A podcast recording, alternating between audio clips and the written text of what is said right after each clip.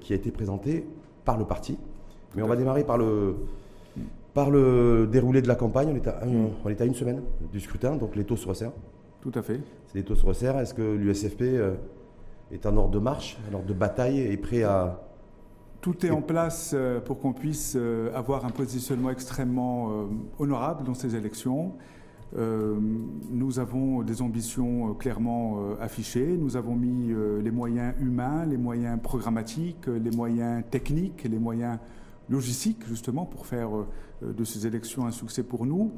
Je le rappelle, dans un contexte sanitaire qui n'est pas du tout facile, donc pour l'ensemble euh, des camarades euh, du parti qui mène une campagne en ce moment, euh, dans un contexte de crise sanitaire. vous pouvez pas faire, bah, sur le plan de la logistique, voilà, il n'y a pas de rassemblement autorisé au-delà de 25 personnes, donc la majorité des candidats utilisent soit le porte-à-porte, soit aujourd'hui tout ce qui est lié aux nouveaux outils numériques. Donc il y a une grande présence. Avec quoi On remet le tract, le tract de, de non, je pense que cette crise, avec un, on, aura, on, aura l'occasion d'en parler. Je pense que d'ailleurs c'est lié aussi au profil de nos candidats qui se sont extrêmement bien adaptés euh, à l'ère de l'économie euh, digitale et qui, avec des moyens assez modestes, parce qu'il faut, il faut quand même rappeler que nous sommes un parti, malgré euh, la subvention financière qui vient après euh, les résultats des élections. En fonction des résultats En fonction des résultats. donc les candidats donc, euh, se mobilisent avec leurs propres moyens. Mais en tout cas, ce qui me remonte du terrain, au-delà des profils, si je peux terminer au-delà des profils, l'utilisation donc, des instruments digitaux, c'est une première pour notre parti ainsi que d'autres et je pense qu'ils le font avec succès. Hum. En tout cas, l'utilisation du digital, je ne sais pas si vous avez vu jeudi dernier, comme moi et comme d'autres de nos concitoyens, un parti, en l'occurrence le parti Justice et Développement, qui a fait mm. un, live Facebook géant pour le lancement de la, de la campagne électorale, ce que n'a pas fait mm. l'USFP. Donc je me dis, est-ce que déjà, d'ores et déjà, en fait, c'est euh, le PJD a montré ses biscottos, ses muscles, et puis l'USFP a été plutôt... Chacun fait ce qu'il a à faire. Nous, nous avons une stratégie électorale euh, extrêmement claire, des objectifs affichés. Chaque parti a le droit et le loisir de faire ce qu'il considère comme bien. Nous, euh, ce que font nos voisins, d'une certaine manière, on ne. Vous regardez pas, ce que font les voisins. En tout cas, vous avez parlé d'un score honorable. Quand vous dites non, score honorable, nous, score honorable, c'est quoi bah, Le premier secrétaire a affiché la couleur. Nous, ah, mais il a mis souhaitons, nous la souhaitons il a mis très haut, être troisième. Troisième. Et euh, compte tenu d'un certain nombre d'éléments euh, que nous considérons favorables, dont le profil des candidats et le programme dont nous aurons l'occasion de parler dans un moment, et puis le contexte également Mais troisième, national quand, quand Driss Lashgar, le premier secrétaire du parti, parce que je rappelle qu'il est premier secrétaire du parti depuis 2012, et que d'ailleurs il n'est pas candidat, il ne mm. sera pas candidat à ces élections, ni législatives, ni régionales, ni communales, est-ce qu'il est sérieux quand il dit ça? Quand il dit l'objectif est d'être dans les trois premiers, Écoutez, et d'arriver troisième, compte tenu qu'en 2016, si on prend comme 2016 comme repère en tout cas euh, électoral, vous, êtes, vous avez fini sixième. En l'absence de sondage, euh, Monsieur Halaoui, on ne peut pas se prononcer. Nous, nous avons des objectifs affichés. Euh, cet objectif, il est tributaire d'un certain nombre d'éléments contextuels. Donc, j'aurai peut-être l'occasion de, revenir sur le contexte national et international qui favorise d'une certaine manière, sur le plan programmatique, sur le plan idéologique, le retour à des idées, je ne dirais pas de gauche, mais en tout cas modernistes et progressistes. Et nous avons donc articulé la majorité de notre programme sur le pôle économique et social. comme le PJD, Deuxième élément qui euh, euh, nous rend extrêmement optimistes, euh, c'est le classement lors de ces dernières euh, élections professionnelles où le parti a été classé quatrième et nous avons remporté la présidence de deux chambres de commerce. Deux sur, deux sur? La, Chambre de commerce et d'industrie de Rabat. Donc deux sur combien? Ah, peut-être une dizaine, je n'ai pas le bah, voilà, donc deux sur, oui, deux sur plus de ça, fait, ça fait extrêmement longtemps que l'USFP n'a pas dirigé de chambre de commerce. Je le rappelle, c'est des élections indirectes où euh, le lobby euh, de l'argent fonctionne beaucoup. Donc nous avons, le lobby quand même, de pardon nous, avons quand même, nous n'avons pas démérité dans cette campagne électorale. Donc pour vous, les élections professionnelles qui sont, qui sont déroulées il y a quelques semaines sont, un indicateur politique pour les prochaines élections C'est un indicateur. Et puis il y a le profil, il y a le profil de nos camarades. Il y a une grande diversité euh, au niveau des listes électorales, une grande inclusion des jeunes, des nouveaux profils. beaucoup ne se sont, c'est la première fois qu'ils se présentent aux élections locales, beaucoup de femmes. Nous avons même essayé d'arriver à la parité totale. Mmh. Dans certaines listes régionales. Et dernier élément, nous avons, euh, sur le, en, termes de nombre de candidats, nous sommes classés quatrième avec 13 000 candidats. En tout cas, je voulais revenir simplement. 500 candidats de plus. Donc l'objectif de, de l'USFP, de Driss Lashgar, donc c'est d'être dans les trois premiers. Voilà, je rappelle qu'en 2016, lors des dernières et récentes élections législatives, vous étiez sixième et vous aviez fait et vous aviez collecté sur votre nom, c'est-à-dire en, en, tant que parti, 360 000 voix. Bah, ça, veut dire que, ça veut dire que pour être dans les trois premiers, si vous, si vous permettez, euh, Tariq Melki, pour être dans les trois premiers, il faut faire, faudra faire minimum y compris avec l'introduction du conseil électoral, minimum un million de voix.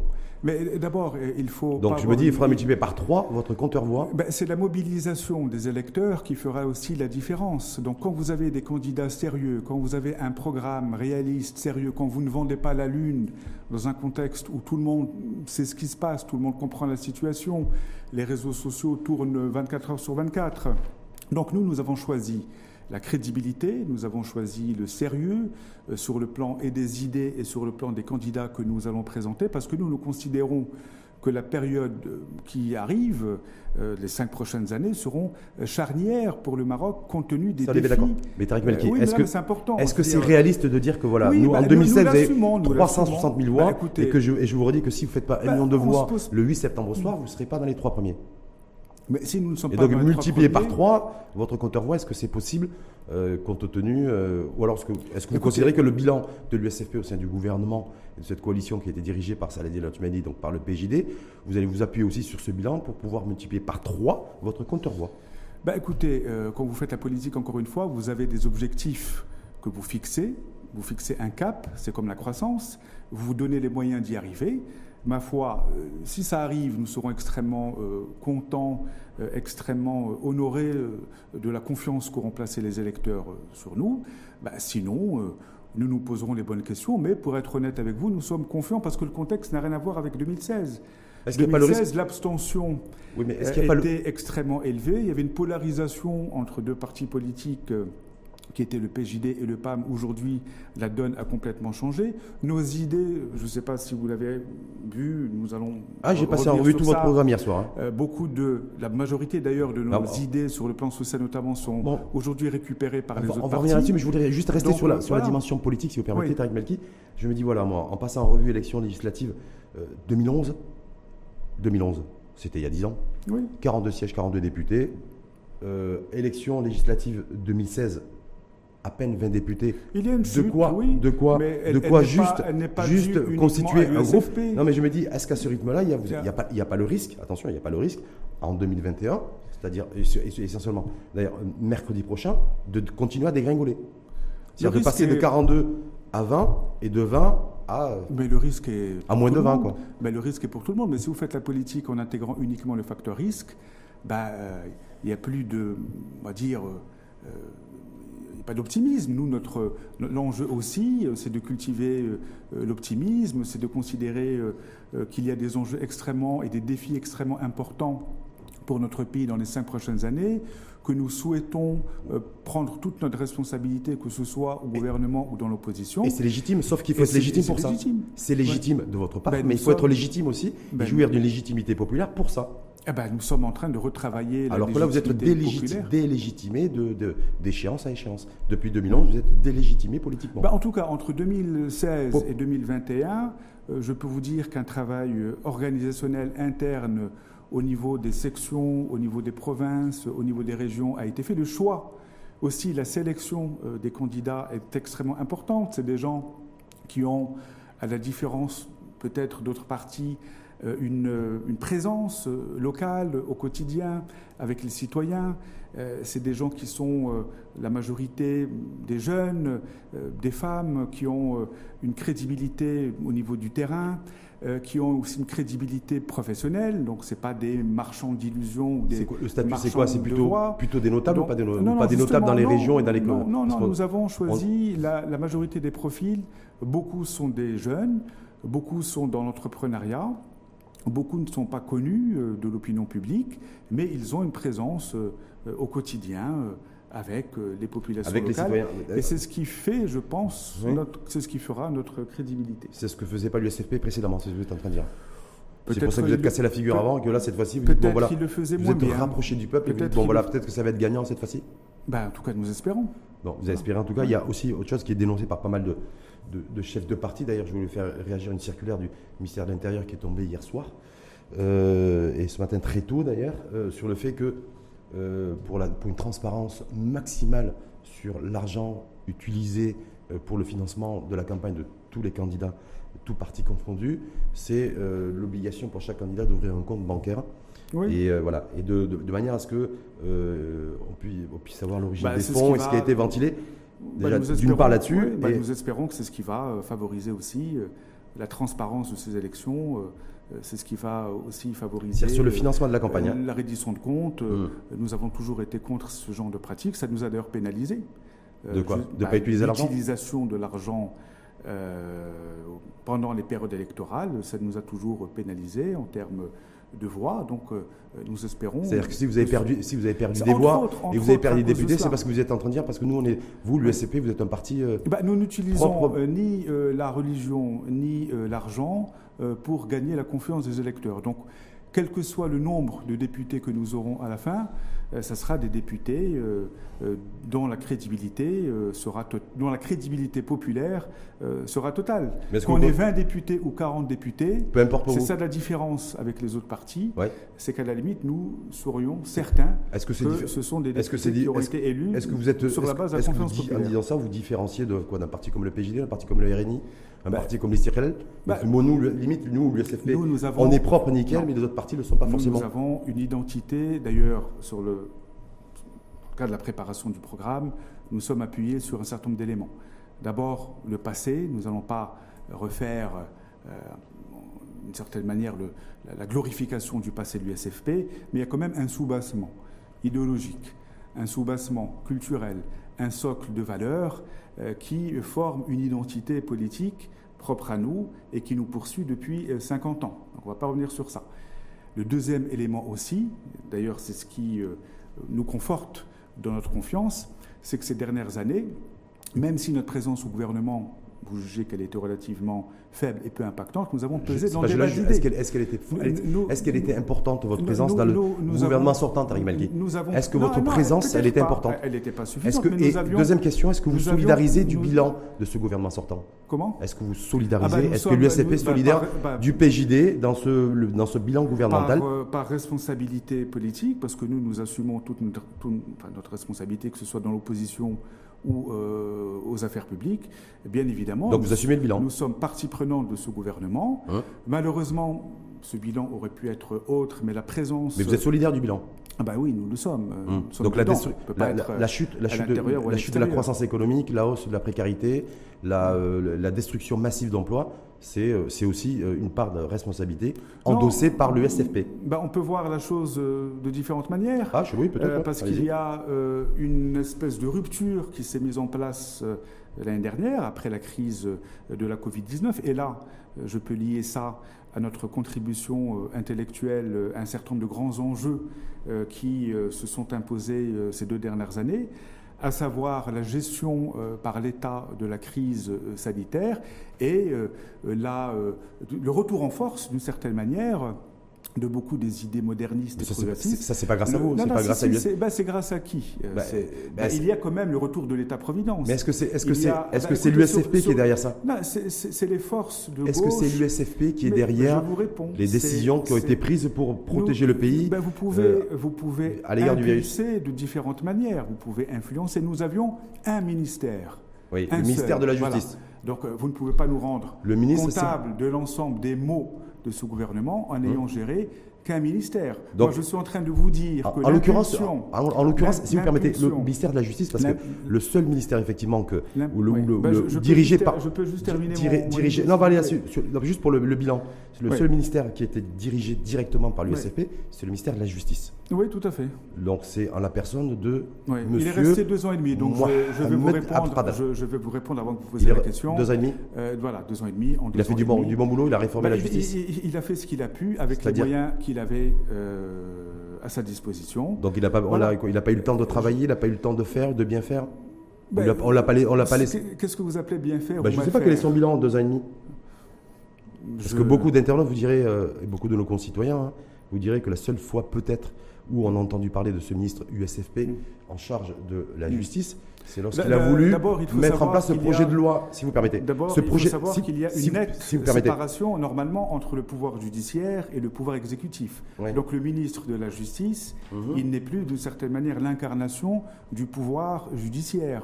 Vous êtes au courant qu'il y a depuis quelques dans le cadre de la mise en place de la Constitution. Oui, la séparation des pouvoirs. Donc, le ministre de la Justice aujourd'hui, il y a une indépendance de la justice. Indépendance du parquet. Voilà, indépendance du parquet. On est bien d'accord, on est bien d'accord là-dessus. Par rapport à l'exécutif. Donc, on ne peut pas le rendre euh, coupable.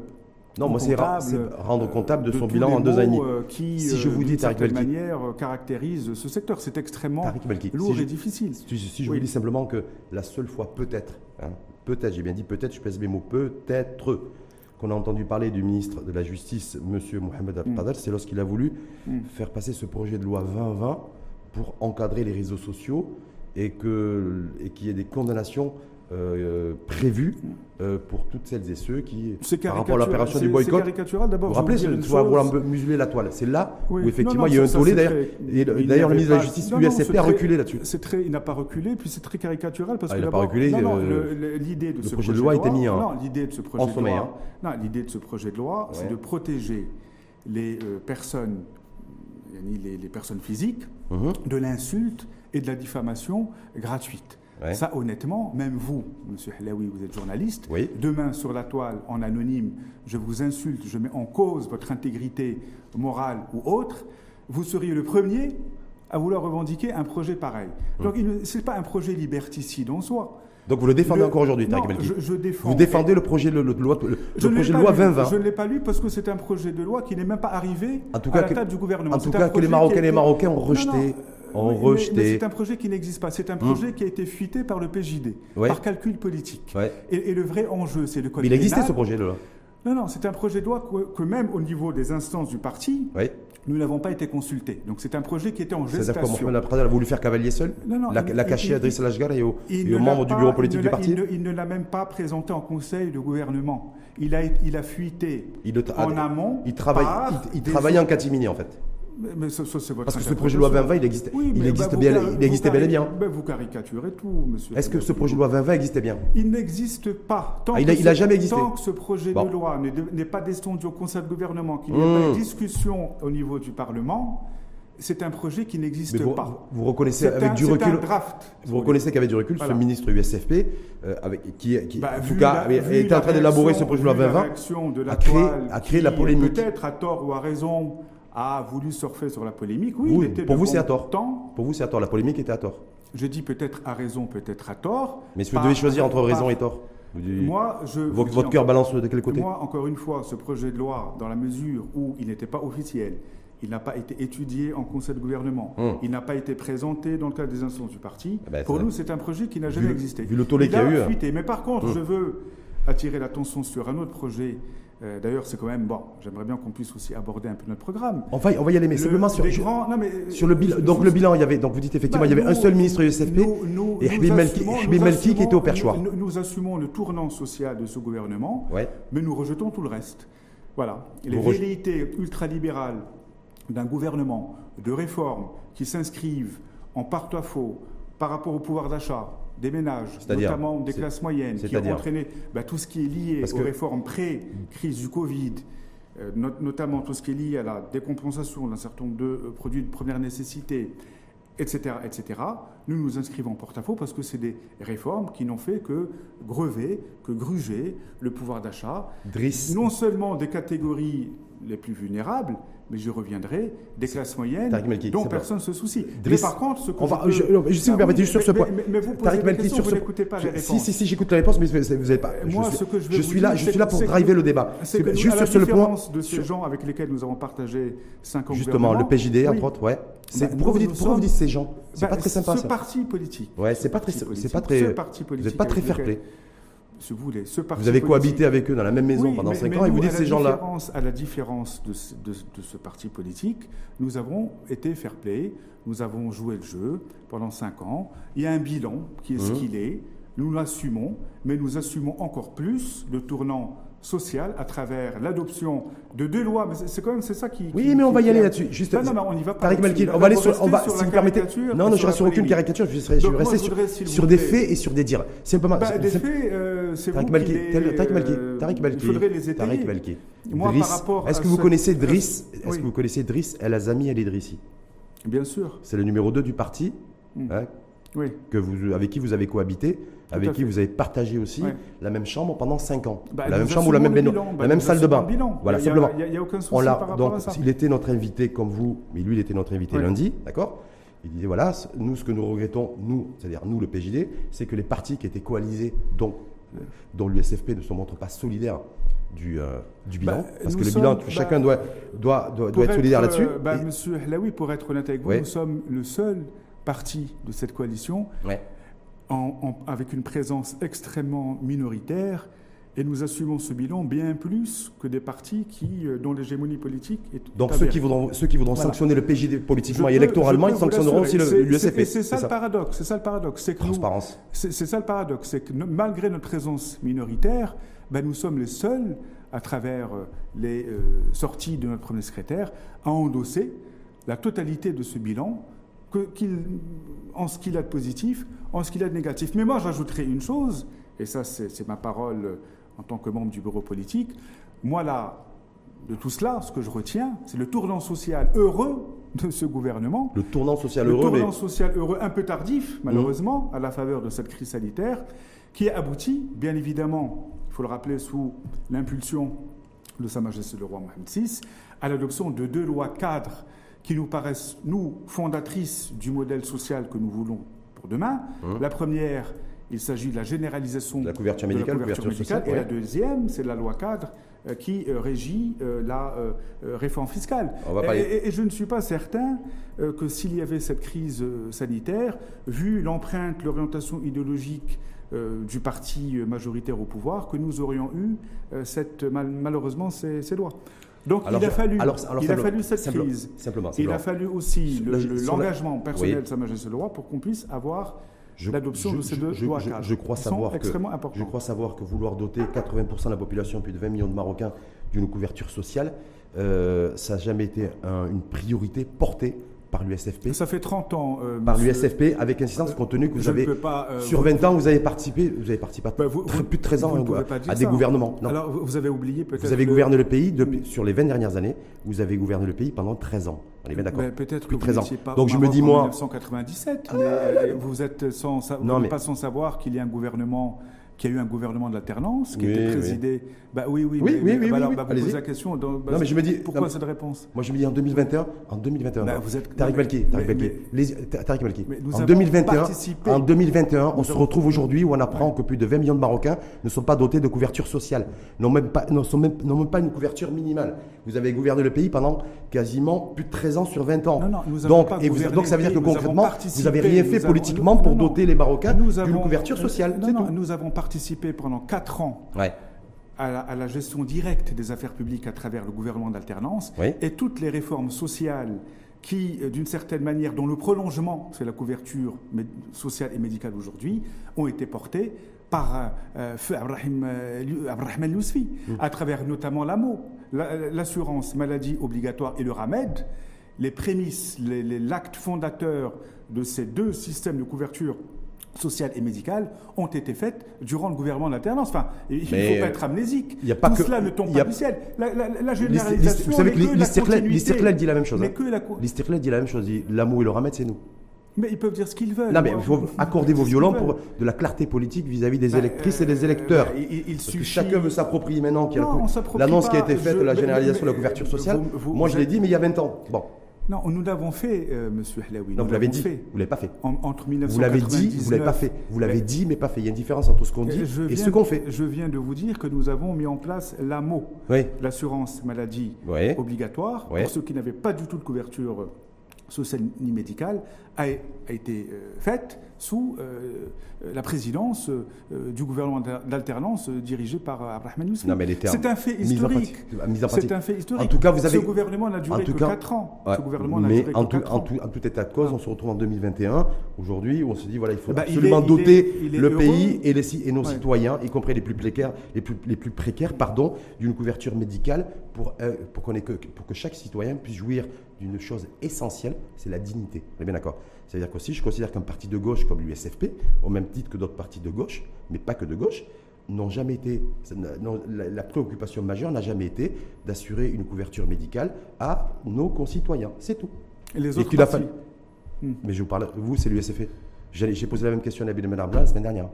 Ben écoutez, je vais Donc vous je me dis voilà. Alors peut-être. pour un parti de gauche, je me dis bon voilà c'est. Alors peut-être que je m'exprime pas bien. Allez-y. Euh, vous pour la troisième fois. Ouais. Euh, en 1998, ah, il y a bah, eu un gouvernement d'alternance qui a mis en place les, qui a posé les jalons qui a de posé la couverture médicale et sociale pour Mais elle n'était pas effective.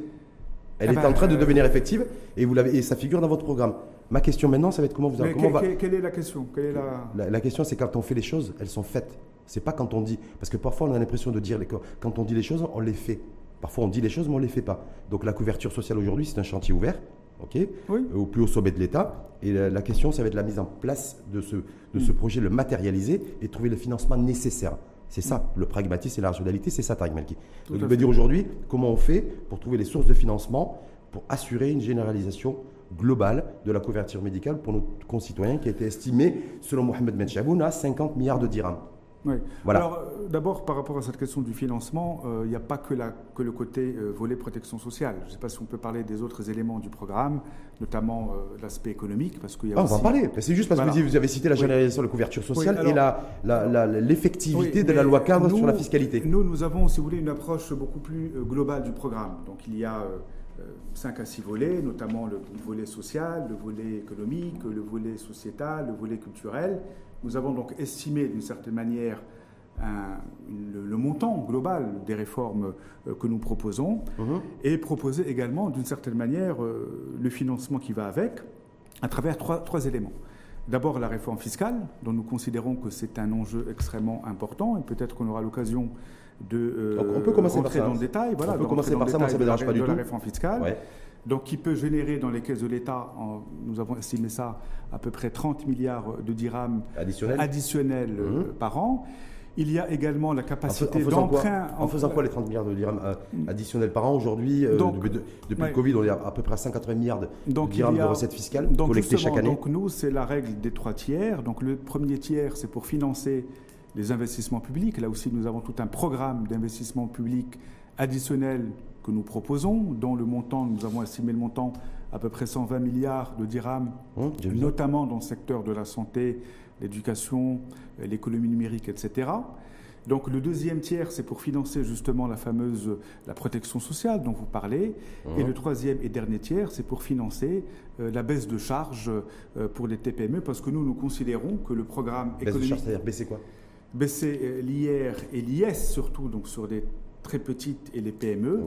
Et nous considérons, nous, notre programme économique et social, son socle, à travers ce qu'on appelle un, pacte de croissance, c'est un peu le, plan de relance que nous, euh, appelons de nos voeux, que nous souhaitons, euh, celui-ci doit être articulé autour de deux leviers. D'abord, tout ce qui est donc lié à la politique de l'offre, politique de l'offre, et nous mettons euh, l'emphase dans ce programme, pour la première fois, sur la compétitivité de nos très petites et des moyennes entreprises, la redynamisation euh, du tissu euh, entrepreneurial, tout ce qui est donc lié. C'est assez, assez, classique. Non, non, pas classique. je vais revenir sur la politique de l'offre. Je vous ai laissé parler. sur la politique de l'offre, c'est-à-dire ça veut dire quoi concrètement bah, Qu'est-ce qu'on met derrière ces mots MOTS Quand on dit le politique de l'offre, favoriser la politique de l'offre bah, et, faire en sorte de baisser les charges qui pèsent sur les très, petites entreprises, à la fois sur l'IS, mais surtout sur l'IR. Alors, il y a quatre volets. Parce que quand on baisse, quand on baisse la, pression fiscale, c'est moins de recettes fiscales. il, y a, il, y a, quatre volets par rapport à cette, euh, ce pacte de croissance. Si vous pouvez me laisser juste terminer jusqu'à la fin. Allez-y. Donc, il y a l'aspect politique économique. Donc, nous, nous considérons, vu le contexte actuel, qu'il faut mener des politiques budgétaires contracycliques. Donc, nous avons donc estimé un plan d'investissement massif dans la mise à niveau du secteur de la santé, euh, l'éducation, la fracture numérique, etc. Financer. Plan massif, ça veut dire quoi? Juste, Plan massif, ça veut dire quoi? Vous avez chiffré ça, plan massif, de dire. Bah, je viens de vous dire, parce que ça, 120 milliards. C'est de, la de, la dépense publique, on est bien d'accord? Bah, Justement, donc le financement de cette dépense publique additionnelle viendra par le levier de l'endettement, notamment. Ah bah, Donc l'accroissement national. Oui, l'accroissement de l'endettement pour financer. Il y a des marges. Il y a des marges pour justement. D'ailleurs, c'est ce, ce, que fait, c'est ce que font la majorité des pays aujourd'hui, qui mhm. sont donc extrêmement euh, pris à la gorge par cette crise du Covid et notamment euh, son impact, l'idée de mobiliser les parts nationales à travers un emprunt national est quelque chose qui s'impose aujourd'hui. Ça, c'est, ça, c'est, Mohamed Benchaboun qui c'est pas l'USFP, c'est Mohamed Benchaboun qui l'a exprimé ça. Ça, c'est même pas c'est pas, figure pas, non, c'est pas peut-être. C'est pas peut-être. C'est Mohamed, non, mais simplement, élément dans le bloc de la, de la, de, simplement, si, vous permettez, si vous permettez, si vous permettez, on va envoyer les points par point. Euh, quand vous dites effectivement avoir recours à l'endettement, d'accord C'est-à-dire endetter. À court terme, à court terme. Deuxième, deuxième endetter, endetter, le pays, vous dites qu'il y a de la marge. À combien aujourd'hui Quelle est la, la, la, dette publique globale de notre pays aujourd'hui Nous sommes. Euh, nous sommes à peu près. Nous sommes le 1er septembre 2021. Oui, nous sommes à peu près à moins de 90 à peu près de la dette. Alors, si, on, si on, la dette globale. La dette globale, voilà. Donc Public et privé, on est à plus de 90% aujourd'hui. Donc quand vous dites qu'il y, a de la marge, est-ce que vous êtes favorable, vous, à endetter le pays à hauteur de 100% un emprunt, un emprunt national, ma foi, c'est un instrument de financement parmi d'autres. Il y a deuxième levier, la réforme fiscale, vous ne m'avez pas laissé terminer sur la réforme fiscale. Parce que si soyez plus pragmatique et si cette, réforme fiscale a pour objectif trois choses. D'alléger la pression fiscale sur les classes moyennes, en, renforçant, avec l'objectif de renforcer leur pouvoir d'achat à travers des mesures extrêmement concrètes, notamment le, euh, le rehaussement du seuil minimal d'exonération de 30 à 50 000 dirhams annuels, l'exonération totale des dépenses sociales, la mise en place du quotient familial comme base de calcul euh, du revenu euh, imposable, tout ce qui est donc euh, euh, lié également à la réforme de la TVA. Nous proposons une réforme de la TVA en la restructurant. Oui, mais alors vous, voulez euh, des éléments concrets J'essaie de vous répondre. Vous êtes, vous êtes il y a la TVA. Mais simplement. Il y a la réforme de l'IR. Oui. Également, la baisse de la pression fiscale sur les classes moyennes en baissant les taux et en, fusionnant donc un certain nombre de tranches et en augmentant la pression fiscale ça, je vais vous dire, c'est plus, sur les hauts et plus facile, C'est plus facile à dire qu'à faire. Parce bah, qu'autrement, on l'aurait fait. Non, mais il, y a, il, y a, une loi cadre. Il faudra du courage, du courage politique pour le faire. Bah, il y a une loi cadre. Après, bah, écoutez, dépendamment, de la, dépendamment de la majorité où nous euh, serons, en tout cas, nous avons donc une idée, partant de la loi cadre, qui reste juste une loi, d'une certaine manière, qui présente l'architecture globale de la future réforme. Nous, nous avons donc euh, des, plus d'une centaine, nous proposons plus d'une centaine de mesures concrètes, vu ça. notamment au niveau de la TVA au niveau de l'IR. Baisser la TVA Baisser la TVA, baisser l'IS et baisser l'IR. Euh, c'est-à-dire restructurer la TVA autour de quatre taux. Hum. Un taux ça fait zéro. ça fait 10 ans qu'on en parle. Mais ça n'a pas été fait. Ça, fait, 10 ans qu'on en parle. Eh ben, plus 10 ans. Plus 10 ans. Il y a même l'USFP d'ailleurs, je me souviens. Eh ben c'était même d'actualité lors du gouvernement dirigé par Abbas El-Fassi. Si ma mémoire ne fait pas défaut, entre 2007 et 2011. c'était déjà euh, l'actualité. et l'USFP était, était coalisé donc, au gouvernement. Dans ce cas, il faut que je vienne devant vous vous dire qu'on n'a pas d'idée, qu'on n'a pas de programme. Non, des actions concrètes, des choses. Des choses bah, je ne suis pas ministre des Finances. Tariq Belki. Tariq Belki. Moi, je suis là que, que en tant qu'intellectuel et membre du bureau politique. Oui. Maintenant, je vous expose le programme. Je ne suis pas comptable de ce gouvernement n'étant pas moi-même ministre, donc je vous saurai gré de euh, demander de faire cette. Euh, vous avez élaboré ce programme économique. de compte, demandez-la aux personnes qui étaient aux responsabilités. Mais leur responsabilité, c'est peut-être si demain, c'est mon cas, vous, me, vous, me, vous, me, rendrez comptable de cela dans 5, 10, 20 ans, ou jamais. Mais soyez, soyez, solidaire aussi de votre famille politique. C'est important. parce que vous êtes là pour porter les couleurs de, de l'USFP. gouvernement auquel je n'ai même Et vous avez, c'est vous qui avez vous avez élaboré, donc je le rappelle, coordinateur du programme économique du parti.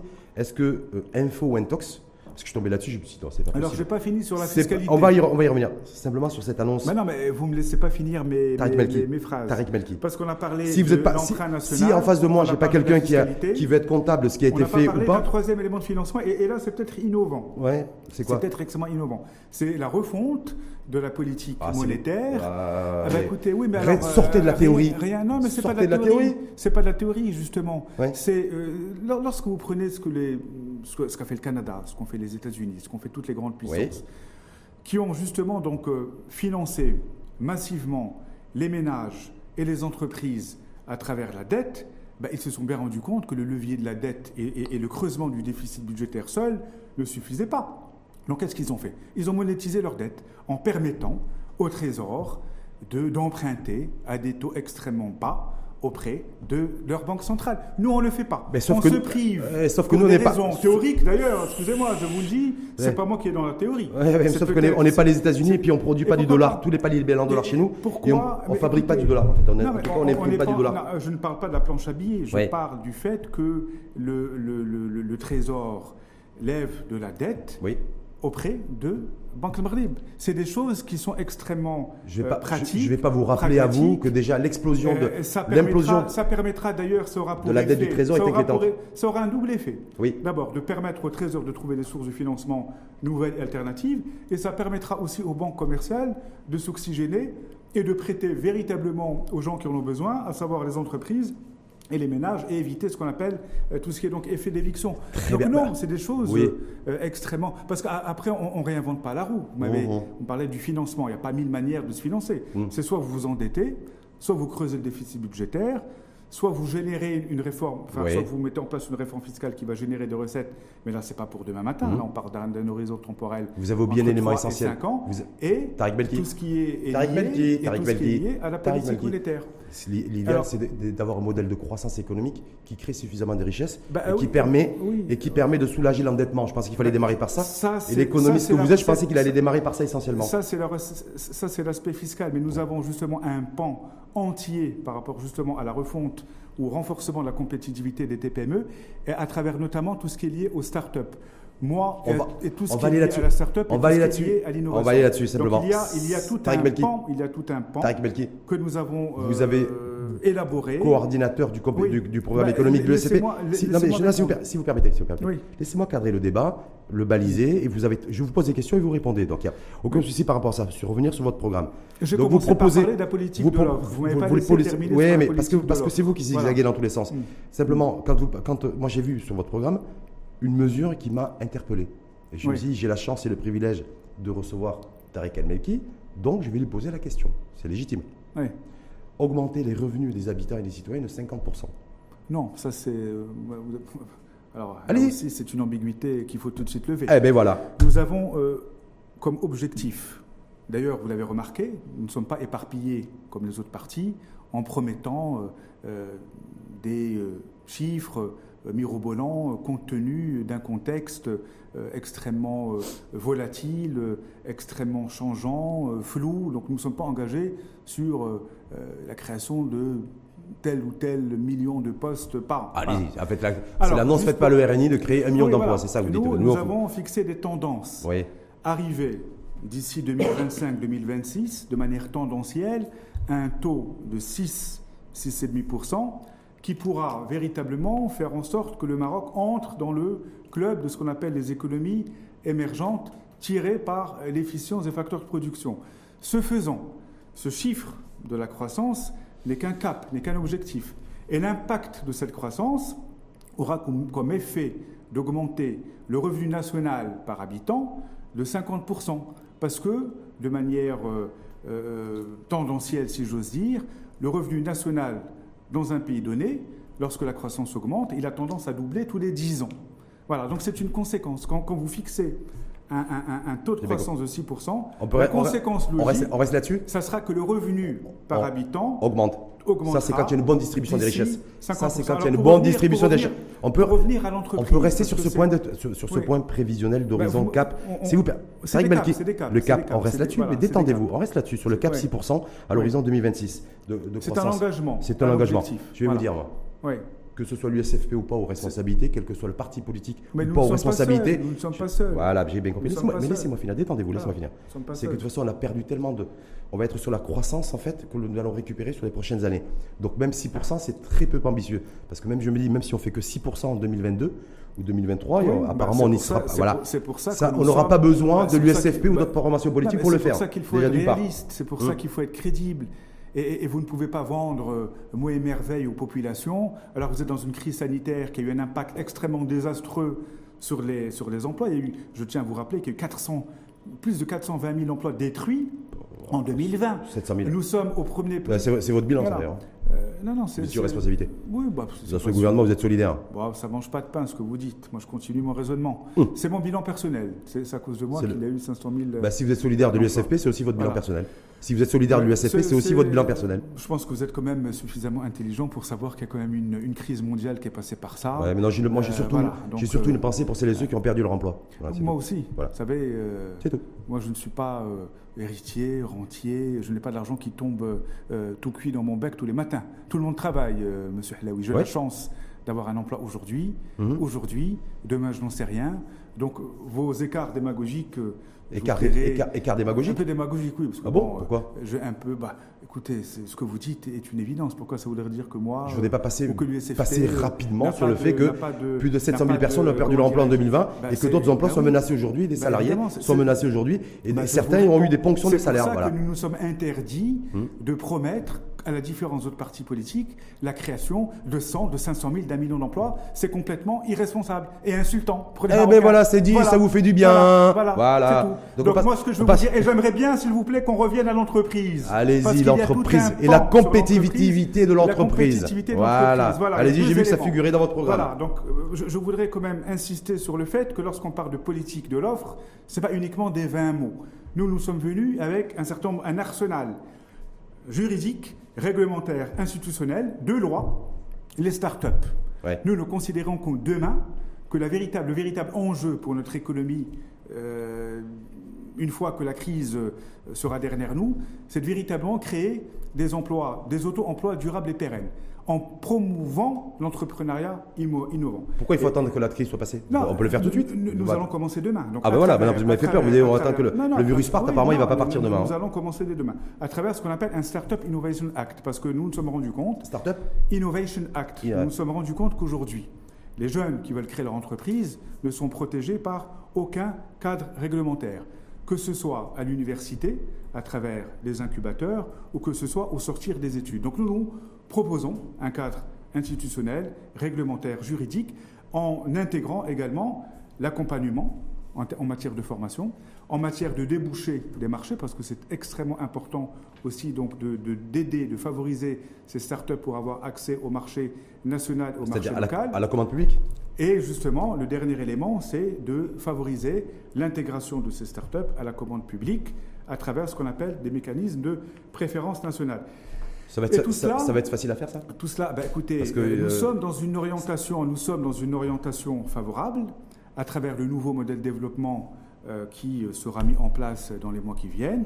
Il y a, à côté de, de l'empreinte sociale, si j'ose dire, il y a donc toute une dynamique entrepreneuriale qui est extrêmement importante parce que, comme vous dites, pour répartir la richesse, encore faut-il la créer. Et nous, nous mettons le paquet euh, sur la TPE, beaucoup plus que sur la PME, et surtout donc les entreprises euh, nouvellement euh, créées, dont notamment les startups. Est-ce que, est-ce que, si vous permettez, si vous, permettez, est-ce que pour vous le renforcement, si, vous permettez, si vous permettez, pour renforcer la pour renforcer la compétitivité, selon vous, est-ce qu'il faut renforcer plutôt les grandes entreprises ou plutôt les TPE Non, je vous, nous c'est des TPE. C'est parce que c'est un vrai sujet, ça n'a jamais été tranché chez nous. nous, nous considérons, nous considérons aujourd'hui que le véritable enjeu, c'est la TPE et la PME. Donc les relais de croissance et la compétitivité, c'est plutôt la TPE que la grande la entreprise. TPE plutôt que la PME ou même la grande entreprise. Euh, il y a. Euh, qu'il va falloir revoir toute notre politique monétaire, voir toute notre politique fiscale aussi, pour faire en sorte que, de faire émerger les TPE qui sont en capacité de, de, partir à la conquête de marchés internationaux. On est bien d'accord? Oui, tout à fait. Ce qui n'est pas forcément le cas aujourd'hui. Oui, mais bah, voilà. Euh, moi, je considère que demain, la création de richesse, la création de valeur ajoutée sera du fait des start-up dans des secteurs innovants, des secteurs porteurs. Il faut aussi tirer profit des ruptures euh, qui traversent le monde aujourd'hui sur le plan euh, économique, industriel. Euh, il y a des secteurs aujourd'hui, enfin depuis la crise sanitaire, qui sont apparus et qui seront donc demain des leviers de croissance pour le Maroc, notamment l'économie numérique, l'économie verte, les énergies renouvelables, le secteur de la pharmacie, le secteur de la filière médicaments. Euh, en plus des métiers mondiaux du Maroc classiques, mmh, traditionnels. Mmh. Mais euh, moi, je considère qu'il y a euh, le véritable enjeu, si véritablement on veut aider notre transformation structurelle, si on veut aider à une meilleure intégration de notre jeunesse dans, au sein de la société, il faut passer par la promotion d'un tissu de start-up durable, pérenne. Et ça, ça prend un arsenal institutionnel, juridique, administratif, monétaire, et des moyens, et, des moyens d'accompagnement hum. humain et euh, le euh, côté financement. En tout cas, c'est avec ce programme-là que depuis jeudi dernier, l'USFP est sur le terrain euh, dans les différentes régions du pays pour convaincre les électrices et les électeurs. Oui, tout à fait. Voilà. Donc on va, tout ça sera jugé entre guillemets sur pièce mercredi prochain, parce que nous sommes pile à 8 jours du, du scrutin du, 8, septembre. Donc euh, voilà, en tout cas, vous êtes confiant, vous l'avez bah, vous, l'avez confié en début, en début d'émission. Nous avons un programme euh, réaliste, un programme euh, que nous considérons comme porteur, qui prend en considération les, la situation actuelle sanitaire qui est extrêmement difficile, défavorable, et les grandes ruptures aussi dans le monde, parce que c'est un programme qui n'est pas, pas décorrélé de son environnement notre contribution euh, euh, au modèle de développement, tout ce qui est lié aussi, euh, je vous l'ai dit, donc à l'adoption d'un certain nombre de, lois cadres qui sont autant d'avancées.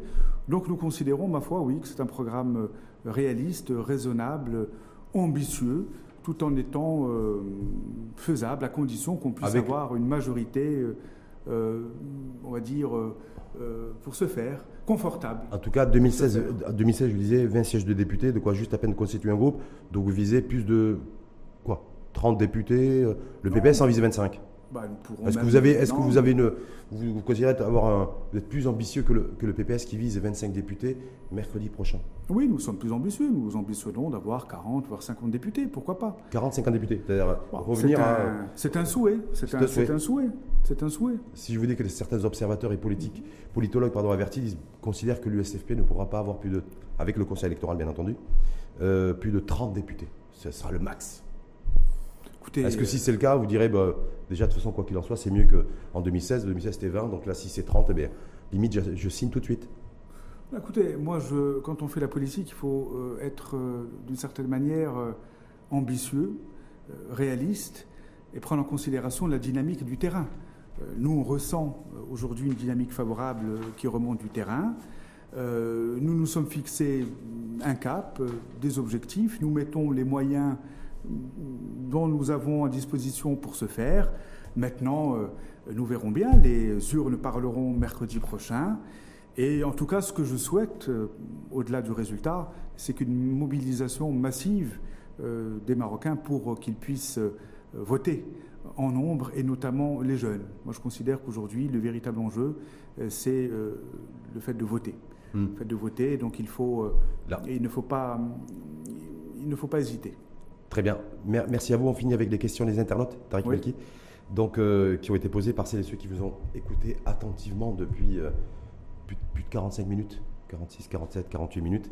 Donc, première question d'internaute quelles sont vos vraies ambitions pour ces élections USFP Ambition USFP, les réelles ambitions de l'USFP pour ces élections bah, électorales C'est de contribuer à la mise en œuvre de ce modèle euh, économique et social, de ce nouveau modèle de croissance auquel nous avons contribué, participé à travers euh, un certain nombre d'idées qui ont été reprises d'ailleurs par la Commission, que ce soit euh, dans l'opposition ou aux responsabilités. Deuxième question posée par un internaute, qu'est-ce qui reste de l'USFP de feu si Abdelrahman Yousfi?